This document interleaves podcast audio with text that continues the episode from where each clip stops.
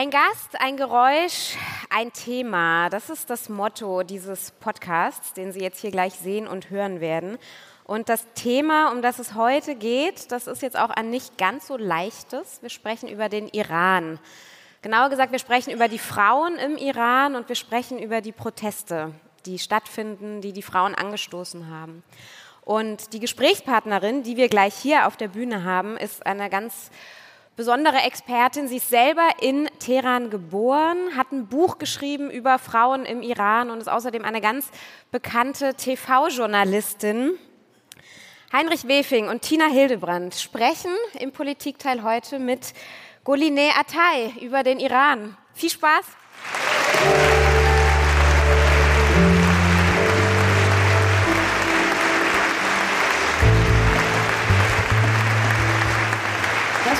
Politikteil, der wöchentliche Politikpodcast von Zeit und Zeit Online. Guten Morgen, Berlin. Hier ist wieder das Politikteil, der politische Podcast von Zeit und Zeit Online mit einer ganz besonderen Ausgabe heute. Wir senden live, live vom Podcast Festival der Zeit, live aus dem Westhafen in Berlin mit Goline Atay und na, hier im großen Saal schätzungsweise 700, 800 Leute und die wollen wir jetzt mal hören.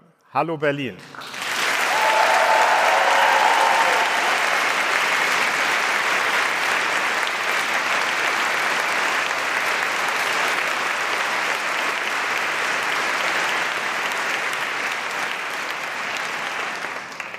Wow, das ist echt überwältigend.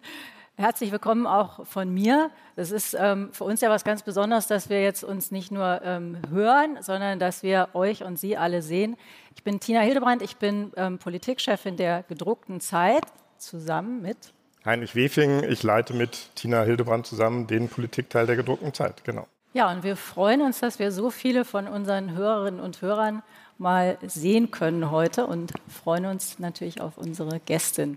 Wir sprechen wie immer eine Stunde lang mit einem Gast über ein Thema und heute wollen wir über die Menschen im Iran sprechen, die Männer und Frauen, die uns alle inspirieren, deren Aufstand wir seit Monaten verfolgen.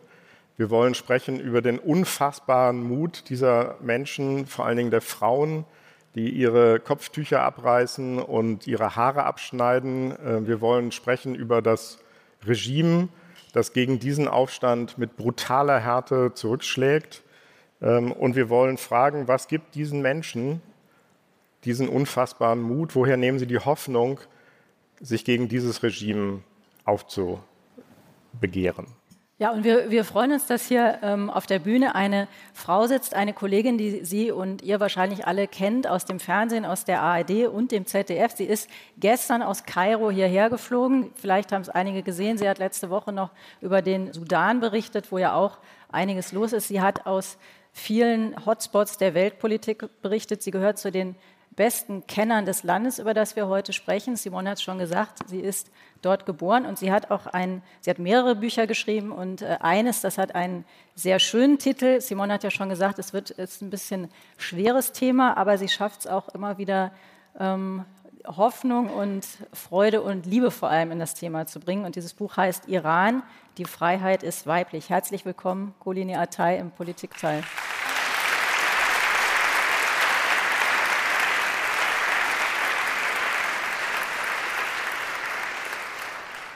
Wir, wir haben gerade schon gelernt, wir haben vorher gefragt, wie spricht man denn Atay aus? Atai oder Atay? Nichts davon. Beides ist falsch, sondern vielleicht sagen Sie es einmal richtig. Es ist, äh, damit ich einmal deutsche meinen Namen selber ein. alle gehört haben, wie es richtig klingt. Goline Atoy. Genau, das ja. ist das dunkle, wie war es, das dunkle iranische? Das dunkle A. Genau, das dunkle iranische A, das können wir schon mal mitnehmen von hier. Goline Heinrich hat es ähm, gesagt, Simon auch, Sie wurden in Teheran geboren und Sie haben das Land verlassen, als Sie fünf Jahre alt waren, zusammen mit Ihren Eltern. Warum sind Ihre Eltern weggegangen? Meine Eltern waren durch die ganzen revolutionären Ereignisse, durch die ähm, politische Gewalt, die sie mehrere Jahre lang gesehen haben, äh, verfolgt haben, von der sie selbst auch betroffen waren, sehr erschrocken und haben irgendwann gemerkt, dass ähm, es kein gutes Ende nehmen wird. Zwei Monate bevor wir ähm, ausgewandert sind. Das war 1980. Das war 1980, mhm. genau. Im September 1980 sind wir in Deutschland angekommen und zwei Monate vorher hat meine Mutter noch an einer Demonstration teilgenommen. Das war das letzte Aufbegehren äh, der Frauen. Das waren damals nur rund 3000 Iranerinnen, die auf die Straßen gegangen sind, sich von ähm, Kopf bis Fuß in Schwarz angezogen haben, als Zeichen der Trauer, als Zeichen des Protestes. Manche hatten dunkle Sonnenbrillen auf, um nicht, nicht erkannt zu werden. Und sie sind vor den Amtssitz des Ministerpräsidenten gegangen und haben gesagt, ähm, wir sind gegen die Zwangsverschleierung. Und die Art und Weise, wie diese Demonstration aufgelöst wurde, wie meine Mutter und ihre Verwandten durch die Straßen gejagt wurden, das hat meine Mutter nicht verlassen. Auch der Streit in der Familie, der politische Streit, der eskaliert ist. Und das hat dazu geführt, dass wir zwei Monate später das Land verlassen haben, allerdings immer noch mit festen Hintergedanken, dass es bald vielleicht doch eine Möglichkeit gibt, zurückzukehren. Aber im September 1980 ist dann auch der Krieg losgegangen, der Iran-Irak-Krieg. Mhm. Irak hat den Iran angegriffen.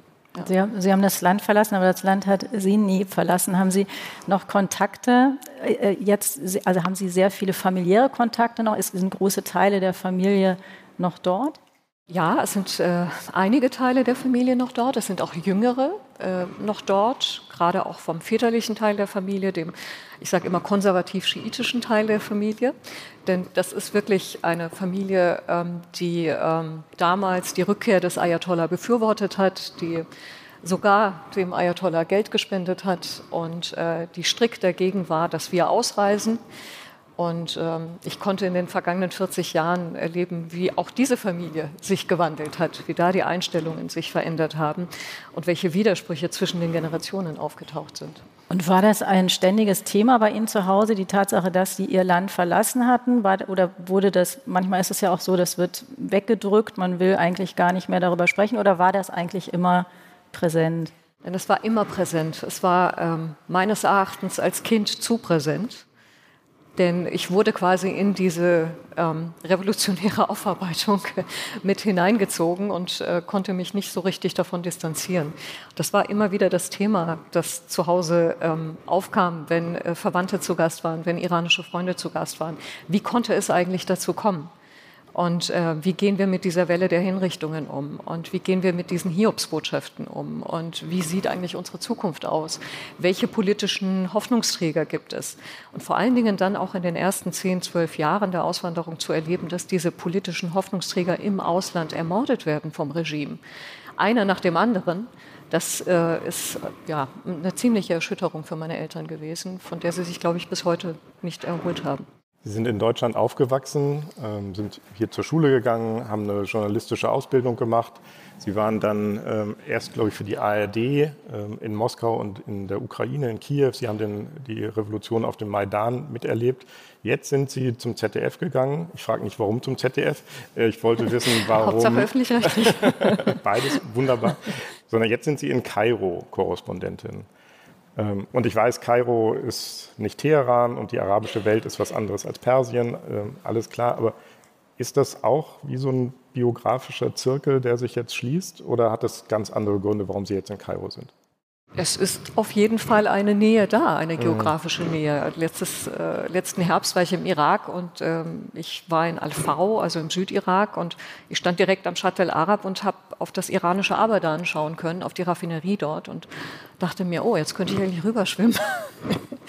also das ist auf jeden Fall da. Der Iran ist ein Thema in meiner Berichterstattung. Der Iran ist aktiv im Irak, der Iran ist aktiv in Syrien, er ist aktiv im Libanon. Ich komme um den Iran in meiner Berichterstattung nicht rum.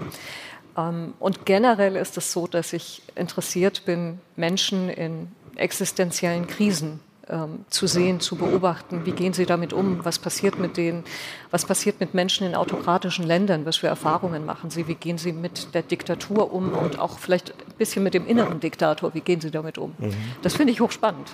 Ja. Das ist total spannend. Jetzt machen wir das, was wir immer machen. Alle Gäste bringen ein Geräusch mit. Das haben Sie auch getan. Weil wir heute alles ein bisschen anders machen, sagen wir jetzt einmal noch der Regie jetzt.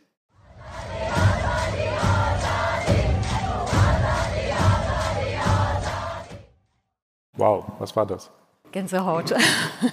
Das war der Ruf äh, nach Freiheit. Freiheit, Freiheit, Freiheit. Ozodi, Ozodi, Ozodi.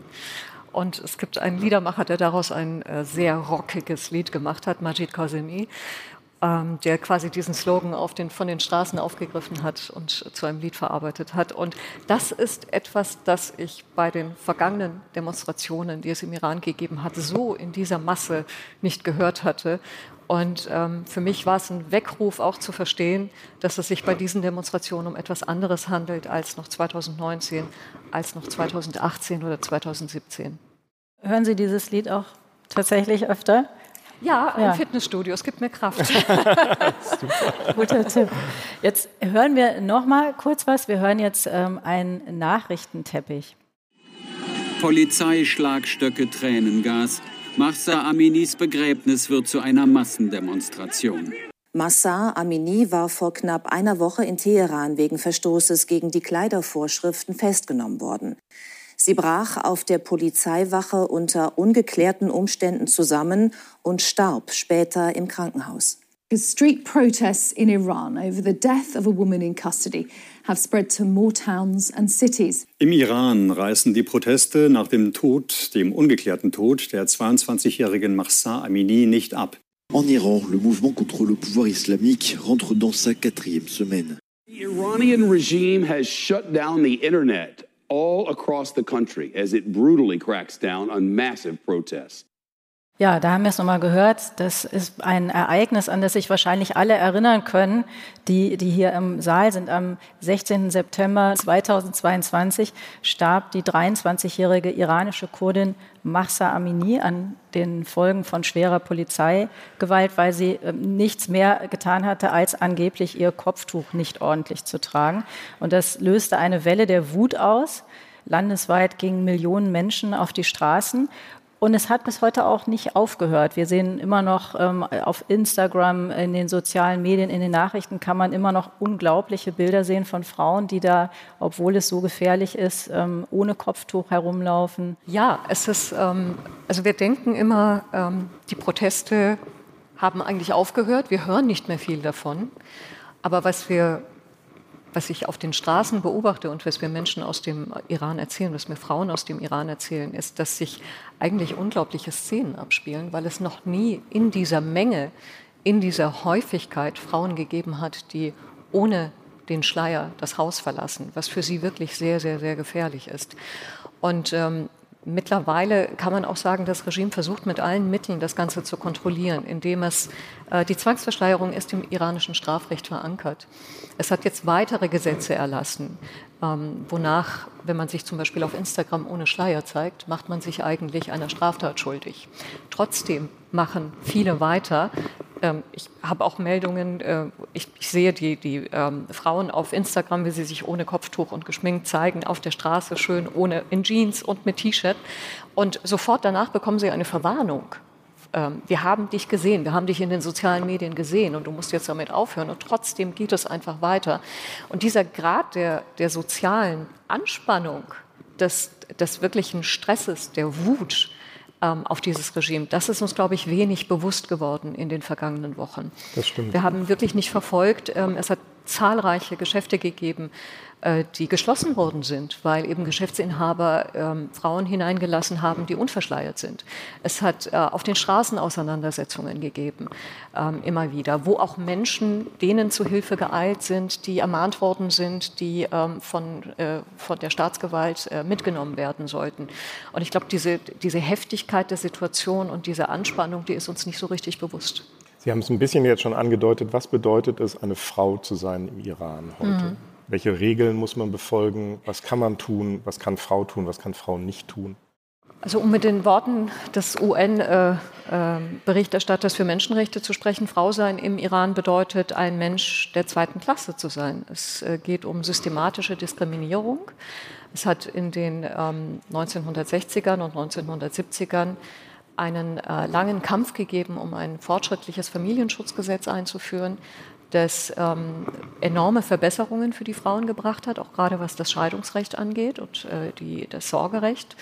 Und das ist eben mit der Ankunft der äh, Islamischen Revolution innerhalb von wenigen Wochen auch abgewickelt worden.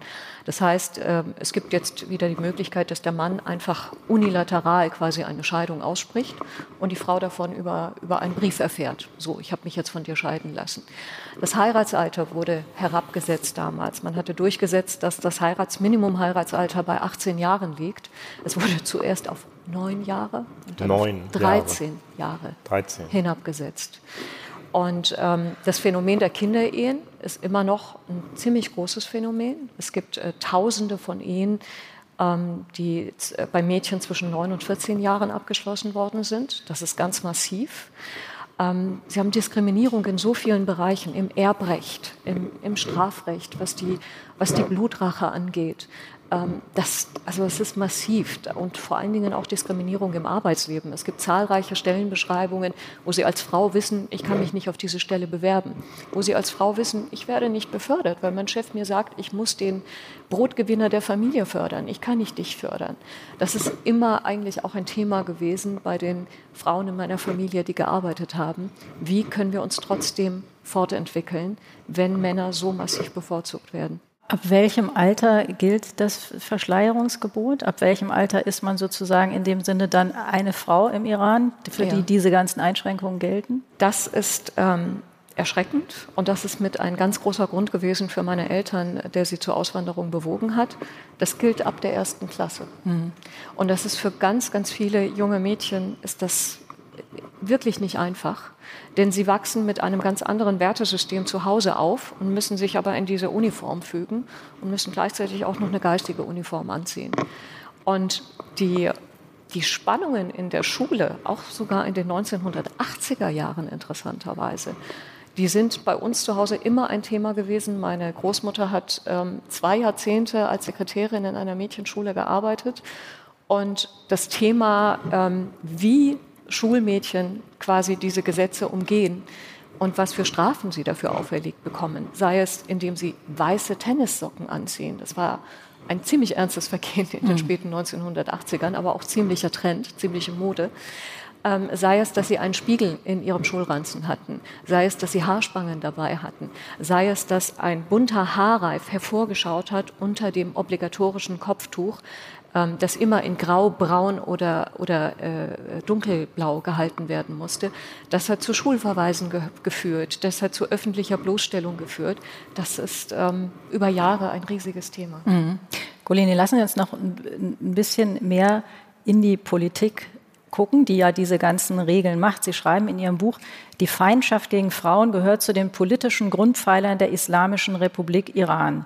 Der Staat kann mit seinen Erzfeinden ins Gespräch und in Verhandlungen treten, aber nicht mit den Iranerinnen. Warum ist das so? Gute Frage, weil äh, die, der Körper der Frau von Anfang an für die islamischen Revolutionäre ein, ein äh, Erfüllungsgehilfe war, was die Machtprojektion angeht. Sie haben sich über den Körper der Frau definiert. Es gibt einen Ausspruch von Revolutionsführer Khomeini ganz am Anfang der Revolution, ähm, ich glaube 1980 oder 1981, wo er tatsächlich sagt, und wenn diese Revolution auch nur die Funktion hatte, den schwarzen Chador zurückzuführen, dann hat diese Revolution schon das Ziel erreicht. Also es ist etwas Existenzielles, mit dem sich das Regime identifiziert. Ähm, dass es über den Körper der Frau die Kontrolle über die Gesellschaft erlangen kann. Und beides ist gerade am Bröckeln, die Kontrolle über den Körper der Frau und die Kontrolle über die Gesellschaft. Sie haben mit vielen Frauen gesprochen, sprechen auch weiter mit vielen Frauen, die jetzt protestieren, die das Kopftuch abnehmen. Sie haben geschildert, was Frauen droht, die das tun. Woher nehmen diese Frauen und die Männer, die sie unterstützen, woher nehmen die den Mut? Mhm. Ich sage immer, es ist der Mut der Verzweiflung ich habe nicht mehr viel zu verlieren und ähm, ich bin jetzt eigentlich in einem existenziellen Kampf. Also wir sind so tief äh, am, am, Tiefpunkt angelangt, dass wir eigentlich, ähm, wenn wir jetzt äh, über Jahre ins Gefängnis gehen, wir leben sowieso in einem größeren Gefängnis. Da können wir dann auch in einer kleineren Zelle die nächsten Jahre verbringen. Und ich glaube, das ist es, das ähm, sich ganz entscheidend verändert hat. Ganz wichtig in meinen Gesprächen taucht immer wieder auf, ähm, und das wiederum gibt mir sehr viel Hoffnung, ähm, dass sich etwas Entscheidendes in der Gesellschaft verändert hat. Die Art und Weise, wie man sich anschaut auf den Straßen. Eine hat mir erzählt, ich gehe jetzt seit Wochen ohne Kopftuch raus. Und wenn ich ähm, eine, einer Frau begegne, deren Tuch gerade auf die Schultern gefallen ist und sie versucht es vor mir wieder aufzuziehen, sie hat mehrere Male erlebt, dass die Frau dann plötzlich ihr Tuch fallen lässt. Man schaut sich in die Augen, lächelt sich zu und sagt, alles gut. Und diese kleinen Momente der Solidarisierung, zum Beispiel auch, wie man Frauen zu Hilfe eilt, die gerade ermahnt worden sind, die gerade abgeführt werden sollen, weil sie sich nicht an das Verschleierungsgebot gehalten haben. Wie Männer zu Hilfe eilen, eine Menschentraube um diese Frau bilden und sagen, lasst sie in Ruhe und dafür auch einen Konflikt mit der Staatsgewalt in Kauf nehmen, dass sie selber im Gefängnis landen. Diese Ereignisse haben sich so oft wiederholt, dass viele von einer Solidarisierung, von einer Einheit sprechen, die es so vor einem Jahr, vor zwei Jahren nicht gegeben hat.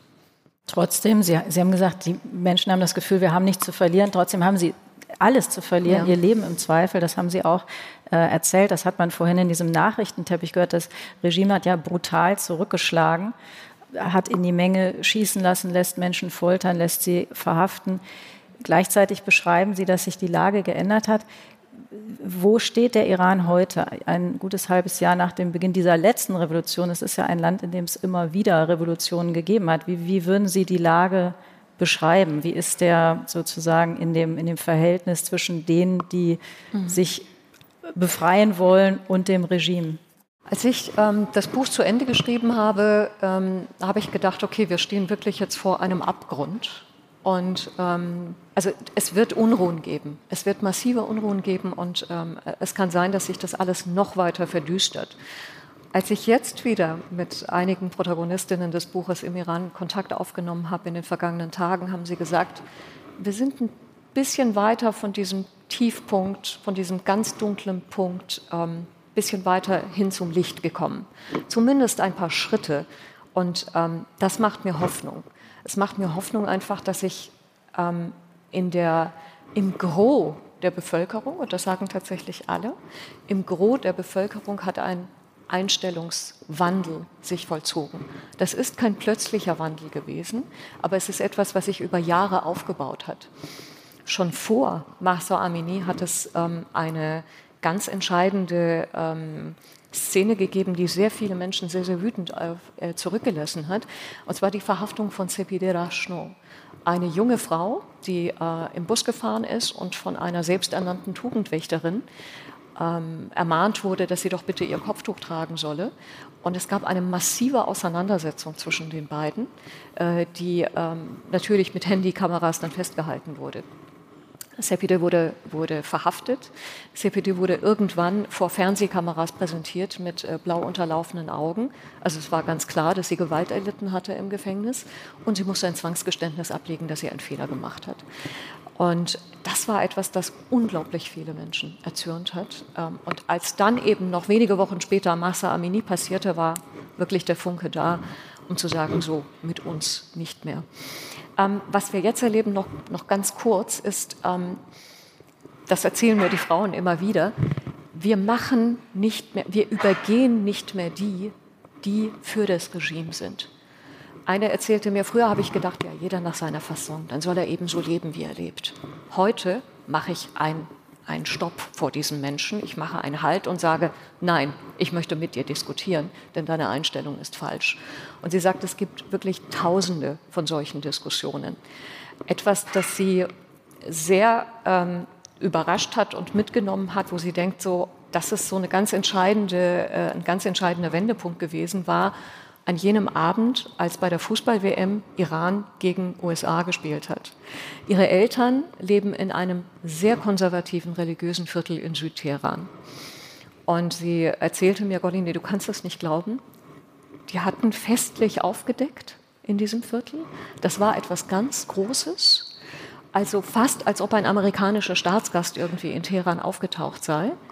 Und was sich dann ereignete, war auch wirklich für mich unglaublich, wie diese Menschen in diesem Viertel, von dem ich nie gedacht hätte, dass so etwas passieren würde, sich über jedes amerikanische Tor gefreut haben. Und äh, ich, es ist heute noch etwas, was mich ähm, einfach fasziniert, was da eigentlich passiert ist in diesem Viertel.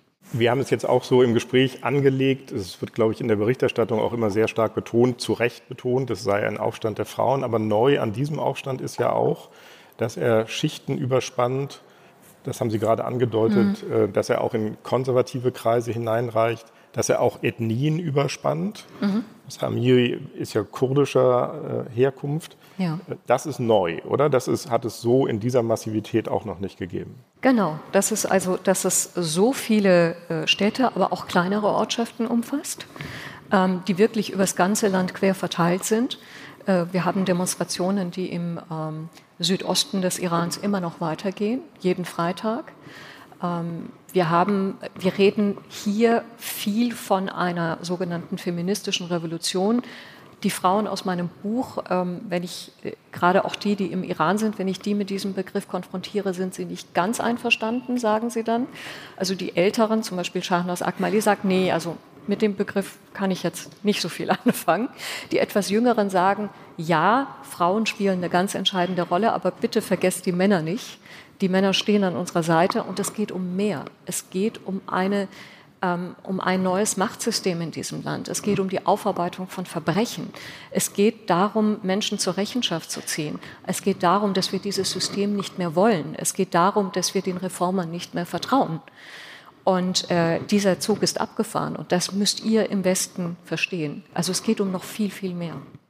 Colline, erzählen Sie uns doch einmal, wenn Sie, Sie erzählen über diese Begegnung mit den Frauen. Wir selber wissen das. Es gibt kaum noch Korrespondenten im Land. Es ist wahnsinnig schwer, da zu arbeiten. Es ist wahnsinnig schwer, mit Menschen zu sprechen, weil es auch für diese Menschen, das war für uns ja auch immer eine Überlegung, eine große Gefahr bedeutet. Das heißt, man muss sich selber auch als Journalist immer überlegen, wen, sprech, wen kann ich überhaupt wie ansprechen? Bringe ich den oder diejenige damit in Gefahr? Mhm. Wie machen Sie das? Also wenn Sie da unterwegs sind, wenn Sie jetzt über diese Gespräche mit den Frauen schreiben, wie berichten Sie, wo, wie können Sie sich informieren, wie können Sie recherchieren? Also wie viele Berichterstatter bin ich nicht im Land. Wie viele iranische Berichterstatterinnen übrigens auch. Wir sind hier und wir müssen über die Ereignisse im Land berichten. Das hat Vorteile, das hat eben aber auch Nachteile. Ähm, es bedeutet, dass man sich ein Netzwerk aufbaut von Menschen, die wirklich sehr, sehr gut verdrahtet sind. Ich hatte wirklich das große Glück, dass durch die Auswahl meiner Protagonistinnen für das Buch ich äh, mit, mit Menschen in Kontakt war, die sehr, sehr viele Kontakte haben in den ganzen Iran hinein. Das heißt, ich konnte über, ähm, über dieses Netzwerk, über diese Gruppe Telefonnummern auch von anderen Frauen, von anderen Aktivistinnen, von Familienangehörigen, von Verhafteten bekommen und mich erkundigen, wie geht es diesen Menschen, wo sind die gerade, was ist da, was ist da gerade passiert. Das aufzubauen, das, ähm, das bedarf Zeit und man muss auch der Sprache mächtig sein, des Persischen mächtig sein, denn sonst wird es, glaube ich, sehr, sehr schwierig. Es bedarf auch Vertrauen, ne? Es Vor braucht allem. Vertrauen. Ich habe jetzt wieder, als ich äh, mit den Frauen Kontakt hatte, habe ich gesagt, wenn ihr wollt, ich nenne den Namen nicht. Ich weiß, eine von euch hat, ähm, wird bald ins Gefängnis kommen. Sie muss ihre Haftstrafe antreten, drei Jahre, acht Monate äh, wenn du möchtest, sag mir einfach den Namen nicht. Und sie, sie, haben alle gesagt, nein, bitte sag unseren Namen. Du bist unsere Sprecherin dort. Bitte erwähne in deinem Artikel unsere Namen. Mhm. Wir möchten, dass du über uns sprichst. Und wenn dieser ausdrückliche Wunsch an mich herangetragen wird, dann mache ich das. Eine Sache, die mir wichtig ist, ja, es hat auch falsche Informationen gegeben in den letzten Monaten. Ähm, beispielsweise hat der Blogger und Aktivist Hossein Ronari, der ähm, mehrere Wochen im Gefängnis verbracht hat, wieder einmal und der jetzt immer noch von einem möglichen Strafverfahren bedroht ist, sich sehr gewundert, warum plötzlich in den Medien aufgetaucht ist, dass beide Beine gebrochen worden seien. Er sagt, dass, also er, er weiß nicht, wie diese Fehlinformation verbreitet wurde. Wir haben von einem anderen Fall gehört, ähm, da wurde für äh, jemanden eine Patenschaft übernommen, ähm, eine politische Patenschaft, aber dieser, dieser Mensch war eine Erfindung der iranischen Sicherheitsdienste. Ähm, wir müssen uns nochmal wirklich vor Augen führen, dass das Regime aktiv wirklich auch einen Informationskrieg macht und mit unserer Wahrnehmung spielt. Und natürlich auch versucht, bestimmte Erzählungen zu delegitimieren und Fehlinformationen im Lauf, in Lauf zu setzen, damit wir auch bestimmten Menschen nicht mehr vertrauen. Und das ist mitunter auch aufgegangen bei vielen mhm. Leuten, also dass es da ein Misstrauen gibt. Da würde ich gerne nochmal nachfragen. Das ist ja unsere Methode. Wir versuchen das jedenfalls als Journalisten. Wir versuchen mehrere mhm. Quellen zu bekommen. Wir versuchen äh, Quellen gegenzuchecken. Idealerweise haben wir eigene Leute on the ground in den Ländern, aus denen wir berichten, mhm. weil man dann ein ganz anderes Gespür bekommt. Man riecht das Land, man schmeckt es. Ähm, das können wir jetzt alles nicht tun. Nein, das können Sie, aber das konnten Sie im Iran lange nicht tun. Deswegen ja. ist meine Frage, das läuft auf die Frage hinaus, ja. wie genau und präzise ist das Bild, das wir uns machen können überhaupt? Wir, wir haben sehr viele Stimmen vor Ort, die wir anzapfen können.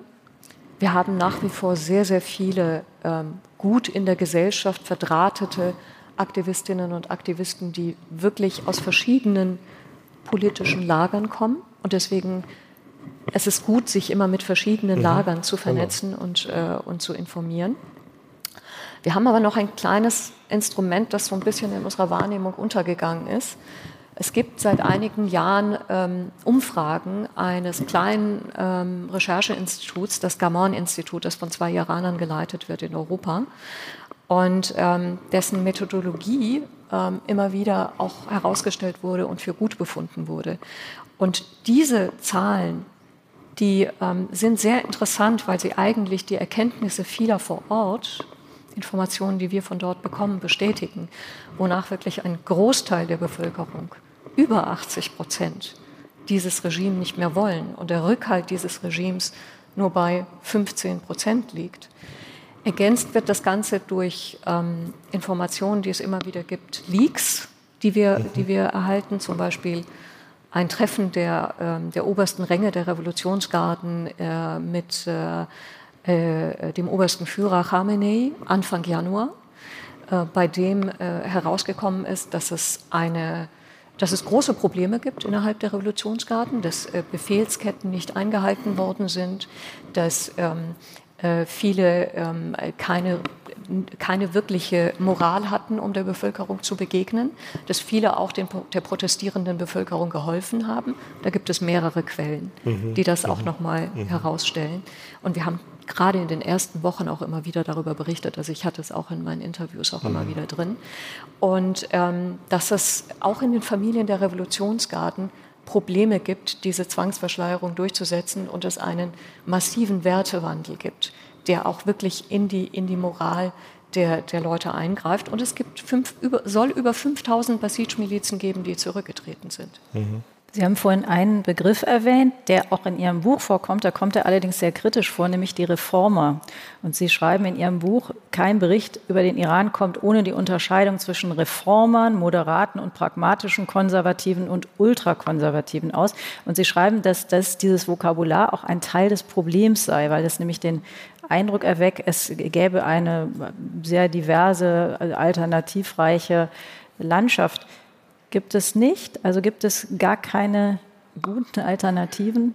Ja, wir haben das in unserer Berichterstattung ähm, den, gerade auch so in den vergangenen 10, 15 Jahren immer wieder so porträtiert. Es gibt diese Kohärenz im Land.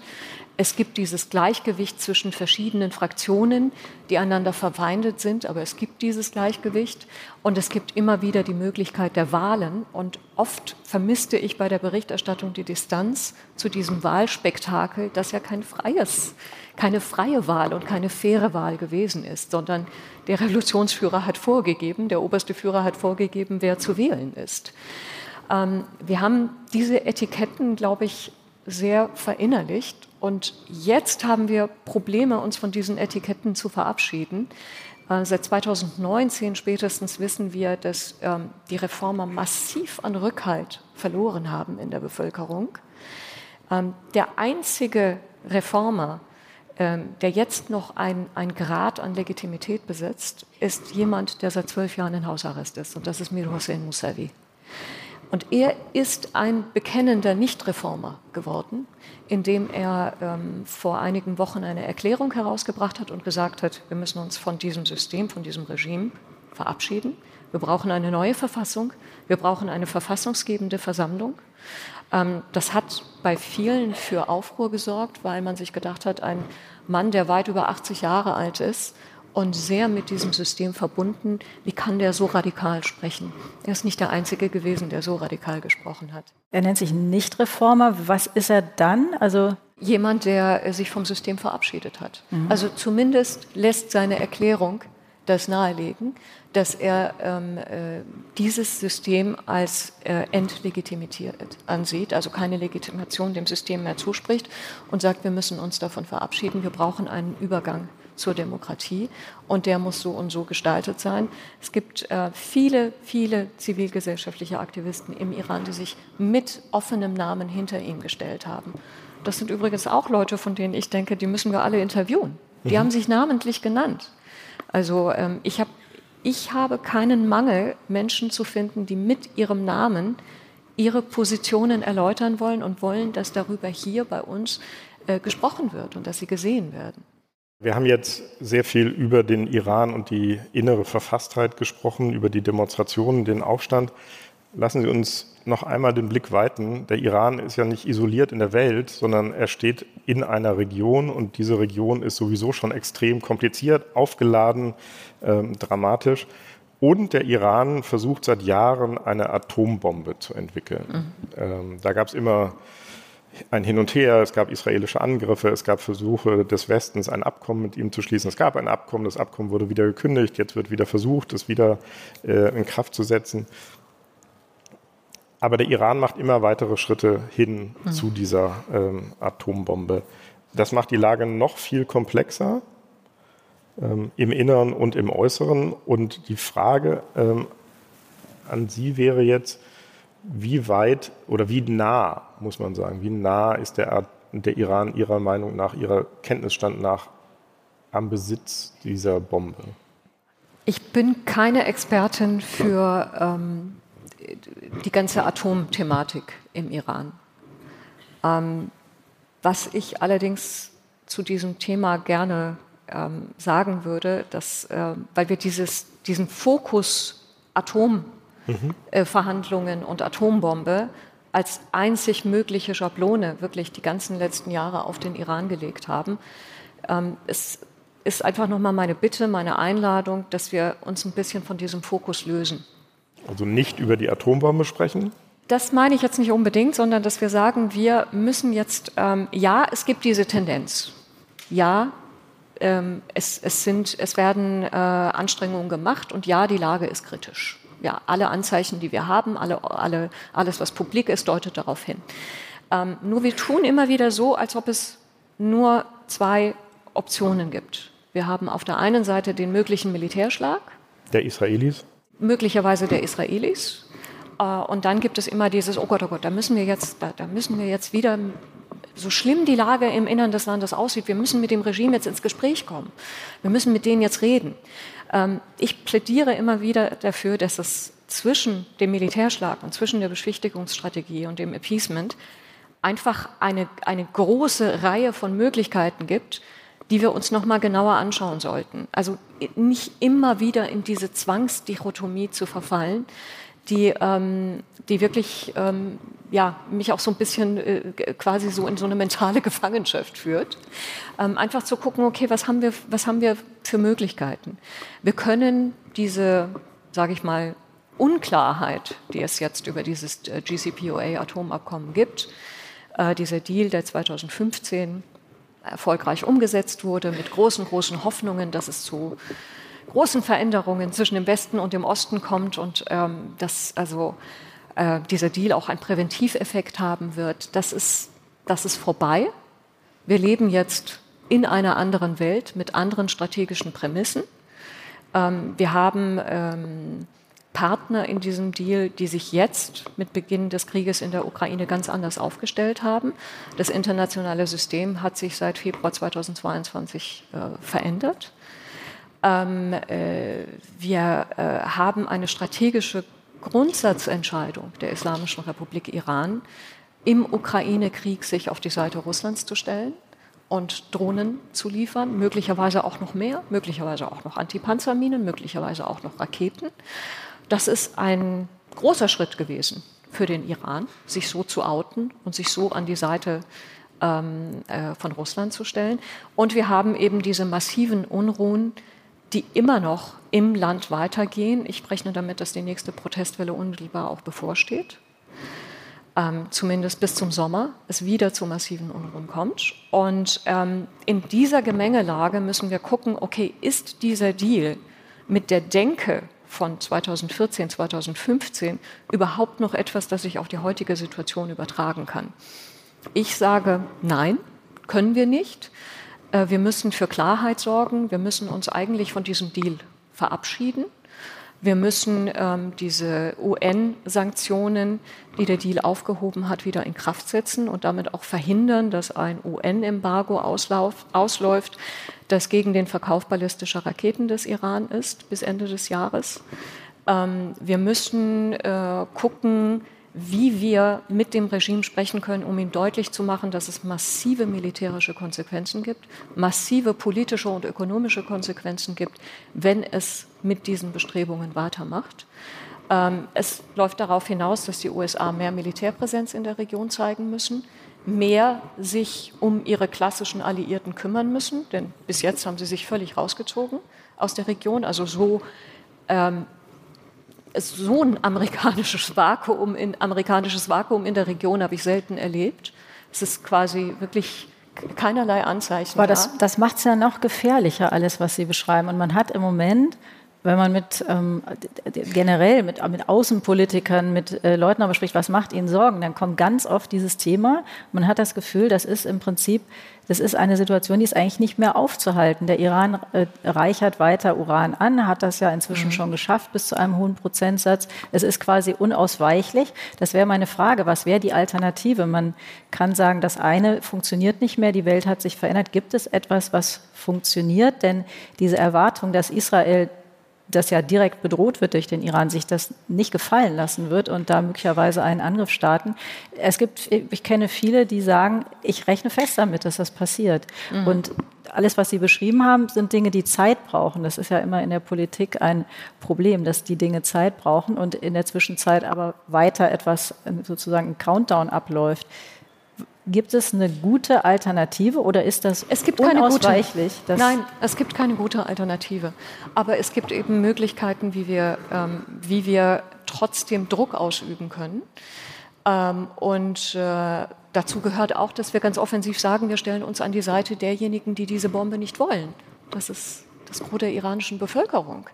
Wir versuchen, die Verbrechen gegen diese Bevölkerung ins Rampenlicht zu rücken.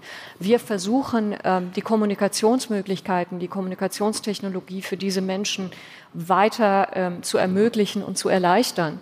Ähm, wir stellen uns ganz bewusst hinter sie. Also wenn ich, was ich im Moment sehe, ist, dass, der, dass es mehr Kosten gibt als Nutzen, wenn wir tatsächlich diesen Deal äh, irgendwie umgesetzt bekommen wir, wir sind in einer, in einer, anderen Phase. Also es ist nicht so, dass, dass der Iran jetzt sagt, ähm, oh, das ist immer noch sehr, sehr attraktiv, dass ich irgendwie auf die, auf die Europäer zugehe. Die Handelsmöglichkeiten sind immer noch sehr attraktiv. Nein, das Regime hat sehr eindeutig die Entscheidung getroffen, dass es an der Seite Russlands und Chinas sein will.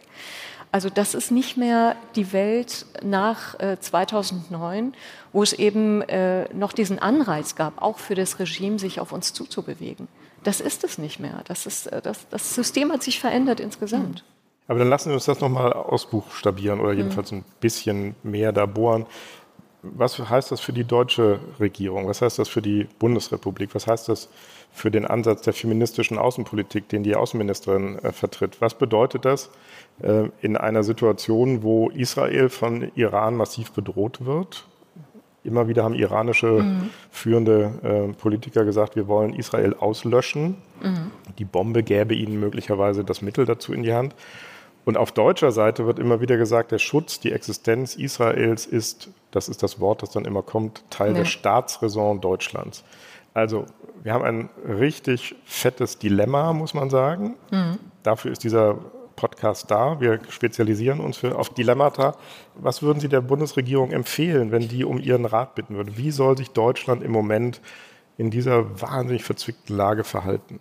Also ich habe schon jetzt ein paar Handlungsoptionen skizziert. Mhm.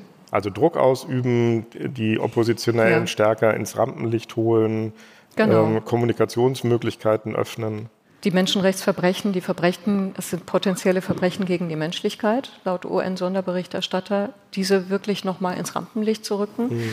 Wenn ich die Frauen im Iran frage, was können wir hier tun, sagen sie immer wieder, sprecht über unsere Gefangenen, sprecht über unsere Toten, haltet Mahnwachen, vergesst dieses Thema nicht, ähm, macht es akut, haltet es in euren öffentlichen Diskussionen aufrecht. Ähm, das Gros der Bevölkerung möchte, es, es gibt natürlich die Hartgesottenen dieses Systems, aber das ist eine absolute Minderheit. Die Bevölkerung möchte nicht mehr diese außenpolitischen Abenteuer im Irak und in Syrien und im Libanon haben. Sie möchten sich auf ihre eigene Entwicklung konzentrieren. Und ähm, das Gros der Bevölkerung sagt übrigens, das sehen wir an unglaublich vielen Slogans an den Wänden, gerichtet an das Regime, ihr könnt mit den Saudis verhandeln, ihr könnt meinetwegen, unseretwegen mit der ganzen Welt verhandeln, aber ihr habt keine Legitimität in unseren Augen. Und das ist etwas, das man sich immer wieder vor Augen führen sollte. Wir müssen die Zivilgesellschaft dort immer wieder in den Blick nehmen. Wir müssen schauen, wie wir sie schützen können, wie wir immer wieder auf Vergehen hinweisen können. Das darf nicht wieder im Dunkeln verschwinden, so wie in den vergangenen zehn Jahren, als der Iran wirklich völlig aus den, aus den internationalen Medien verschwunden ist und immer nur zu diesen Atomverhandlungen dann irgendwie ins Blickfeld geraten ist. Aber die Frage ist jetzt, weil ich gefragt werde, wie gehen wir mit dem Dilemma um, Vier Jahrzehnte lang haben die USA gesagt, wir müssen mit dem Iran ins Gespräch kommen. Selbst ein Donald Trump, ähm, der, der militärisch ähm, äh, einen, einen obersten Führer der Revolutionsgarden ausgeschaltet hat, hat gesagt, er freut sich auf seine Begegnung mit Hassan Rouhani, die nie stattgefunden hat, weil die Iraner das nicht wollten. Was hat diese Politik der vier Jahrzehnte gebracht? Also wir, sind, wir stehen im Moment immer noch da, wo wir 1980 standen. Es hat sich nichts weiter bewegt. Und für mich ist, ist, jetzt einfach die Frage, wir müssen äh, einen Cut machen. Wir müssen einfach sagen, es ist, wir beenden diese Unklarheit, wir beenden diesen Deal und wir, wir versuchen auf andere, mit anderen Wegen, mit anderen Möglichkeiten ähm, einzuwirken auf die Situation, indem wir nochmal unseren Verbündeten dort den Rücken stärken. Saudi-Arabien ähm, hat, hat sich auf den Iran zuge, äh, auch äh, zugewendet, weil es eben sagte, wir fühlen uns nicht mehr genug von den USA unterstützt. Wir fühlen, dass unsere Sicherheit nicht mehr garantiert ist. Wir müssen jetzt unser eigenes Ding machen. Und ähm, insofern, die, ich weiß, dass diese Antworten unangenehm sind, dass sie nicht gefallen, dass man irgendwie ähm, doch zu einer Vereinbarung kommen möchte. Aber wir müssen einfach gucken, wie wir auf einem anderen Wege sagen, okay, Anreicherung äh, bis 60 Prozent. Aber wir müssen einen Weg finden, wie wir miteinander, ähm, wie, wir, wie wir das miteinander machen. Aber wir wollen auch die diplomatischen Beziehungen auf ein Minimum absenken, um euch zu sagen, wir wollen das nicht mehr. Wir wollen dieses System nicht mehr. Wir unterstützen euch nicht mehr. Und wir ähm, sind ähm, wir wollen diese, diese Bevölkerung unterstützen, die die Bombe nicht möchte und die eure außenpolitischen Abenteuer nicht mehr möchte. Werbung. Diese Woche in der Zeit? Die Bücher des Frühlings. 16 Seiten blühende Fantasie. Von gefährlichen Liebschaften, einer Flucht auf dem Mississippi und magische Erzählkunst. Das Literaturspezial zur Buchmesse in Leipzig. Die Zeit, Deutschlands größte Wochenzeitung. Jetzt am Kiosk oder direkt bestellen unter zeit.de/slash bestellen.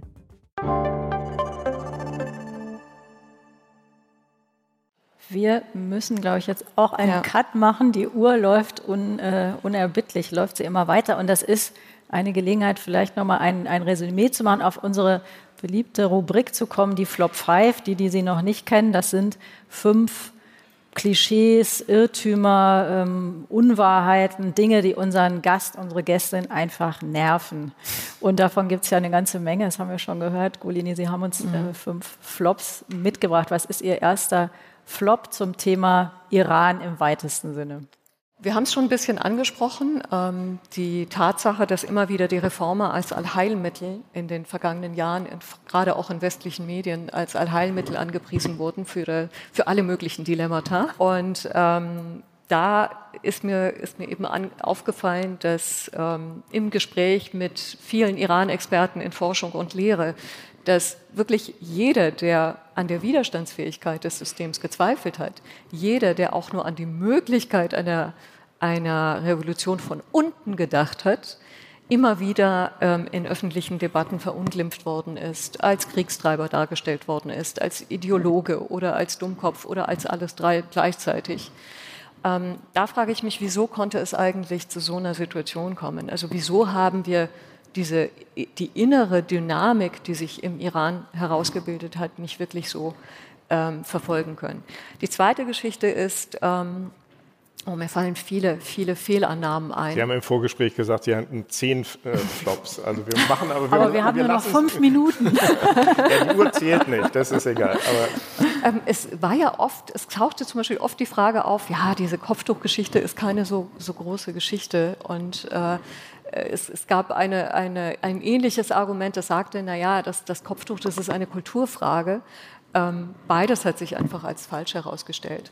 Ähm, das, äh, den iranischen Frauenrechtlerinnen im Ausland, die, gerade diese Zwangsversteigerung hervorgehoben haben, immer wieder gesagt wurde, ja, ja, diese Fixierung auf die Kleidung, die ihr da habt, das ist eine westliche Fixierung.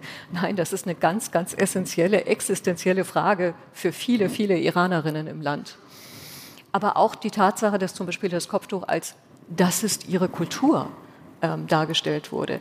Das ist ein sehr erfolgreiches Manöver, eine sehr erfolgreiche Masche des Regimes gewesen, das so darzustellen. Und gleichzeitig wusste man natürlich im Regime, Kulturkritik ist im Westen eine heikle Sache. Ähm, und ähm, das hat dazu geführt, dass eben ähm, eine ganze schwedische Handelsdelegation und viele, viele westliche Politikerinnen dort konsequent im Kopftuch aufgetaucht sind als Zeichen des Respektes. Und das eben in Frage zu stellen und zu sagen, Moment, das Kopftuch ist eine Menschenrechtsfrage. Und ähm, auch vor der Revolution hat es im Iran einen Islam gegeben und der zeichnete sich durch ein Nebeneinander von Unverschleierten und Verschleierten aus. In, in den Familien sogar, in meiner eigenen Familie, ein Nebeneinander von Minirock und Chador. Und das ist die eigentliche Kultur. Also Reformer, Kopftuch haben wir also ja. zwei Flops. Annäherung durch ähm, Handel Oh, gutes Wandel. Prinzip hat überall gut funktioniert. Wandel durch Handel. Ähm, ich erinnere mich noch an, an Sigmar Gabriel 2015, der als West, erster westlicher Politiker den Iran besucht hat und es nicht aufgegeben hat, der dann noch im Oktober 2016 hin ist, ähm, sich da, glaube ich, auch unbeliebt gemacht hat mit einer Aussage zum Existenzrecht Israels und von, von vielen ähm, hochrangigen Politikern dann nicht mehr empfangen wurde der 2018 nochmal ins Land ist, der 2019 nochmal ins Land ist und immer wieder diese Hoffnung hatte, dass sich da etwas erfüllt. Ich, ich glaube einfach, dass es, äh, das ist, glaube ich, ein Märchen, von dem wir uns verabschieden okay, müssen. Wandel durch Handel haken wir ab, generell ja. vielleicht, nicht nur im äh, Verhältnis zum Iran. Was ist der vierte Flop? Ich würde sagen, die Art und Weise, wie wir auf die unruhen Novemberproteste 2019 geschaut haben, das war für mich eine Erschütterung, die mit dazu geführt hat zu der Entscheidung, dass ich dieses Buch schreiben muss. Denn ähm, das waren massive landesweite Proteste, die wirklich sehr viele äh, äh, Stellen im Land erfasst haben, die mit unglaublicher Gewalt beendet worden sind. Wir erinnern uns, dass der Iran tagelang übers Internet nicht mehr erreichbar war, also noch eine angespanntere Situation als jetzt, wo wir mehr oder minder noch irgendwie das Land erreichen können. Ähm, und äh, wir, haben dieses, wir haben dieses Framing übernommen, das sind Benzinproteste gewesen. Das hätte mehr oder minder jedes Land, das in der sozioökonomischen Krise ist, irgendwie betreffen können. Und ähm, das ist etwas gewesen, das auch durch die Sanktionen verursacht wurde. Aber wir haben den politischen Charakter dieser Unruhen völlig verkannt und wir haben keine, keinerlei Bestrebungen gezeigt, irgendwelche investigativen Berichte zu äh, machen, wie viele Menschen eigentlich getötet worden sind. Ähm, Menschenrechtsorganisationen sprechen von weit über 300. Es gibt aber viele Anzeichen, dass es über 1000, weit über 1000 gewesen sind. Ähm, das fand ich, ähm, das ist etwas gewesen, was mich nach wie vor sehr bewegt.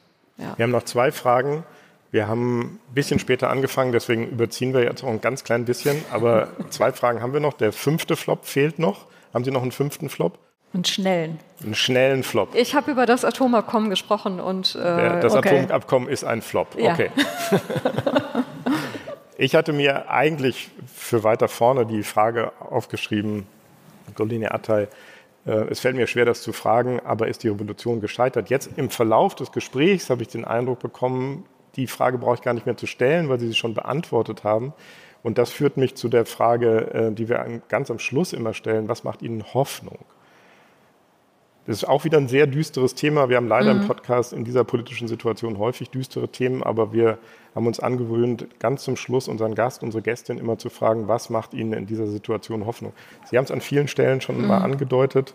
Noch einmal kompakt zum Mitschreiben, ehe wir hier ja. von der Bühne gezerrt werden. Wenn, also jedes Mal in den Phasen, in denen ich keinen Kontakt zu Iranerinnen und Iranern vor Ort habe, komme ich in die Hoffnungslosigkeit rein wenn ich diesen Kontakt habe und wenn ich dann höre, was alles dort passiert und wie viel Hoffnung diese Frauen noch haben, dann bin ich wieder ein, ein hoffnungsvoller Mensch. Dann sehe ich wieder, es hat sich so etwas Entscheidendes in der Bevölkerung verändert, dass es eigentlich nicht mehr zurückzuverändern ist. Wir sind andere Menschen geworden, höre ich immer wieder. Und dieser Prozess geht weiter. Dieser Prozess der Solidarisierung, dieser Prozess, dass jeder an die Gefangenen und Toten dieser Aufstände denkt. Und dieser Prozess des Zusammenfindens und sich selbst Erkennens, Wiedererkennens auf der Straße. Und das macht mir Hoffnung. Wir sind andere Menschen geworden. Das ist ein tolles Hoffnungszeichen.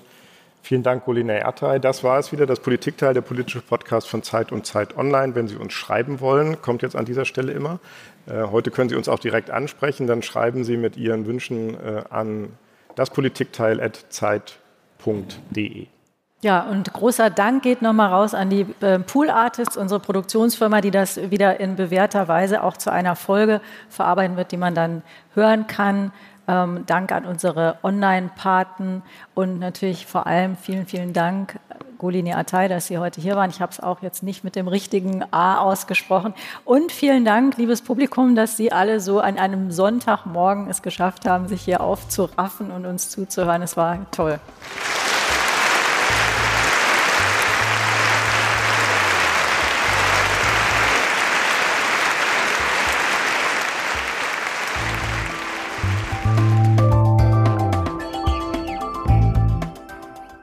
Das Politikteil ist ein Podcast von Zeit und Zeit Online, produziert von poolartists.de.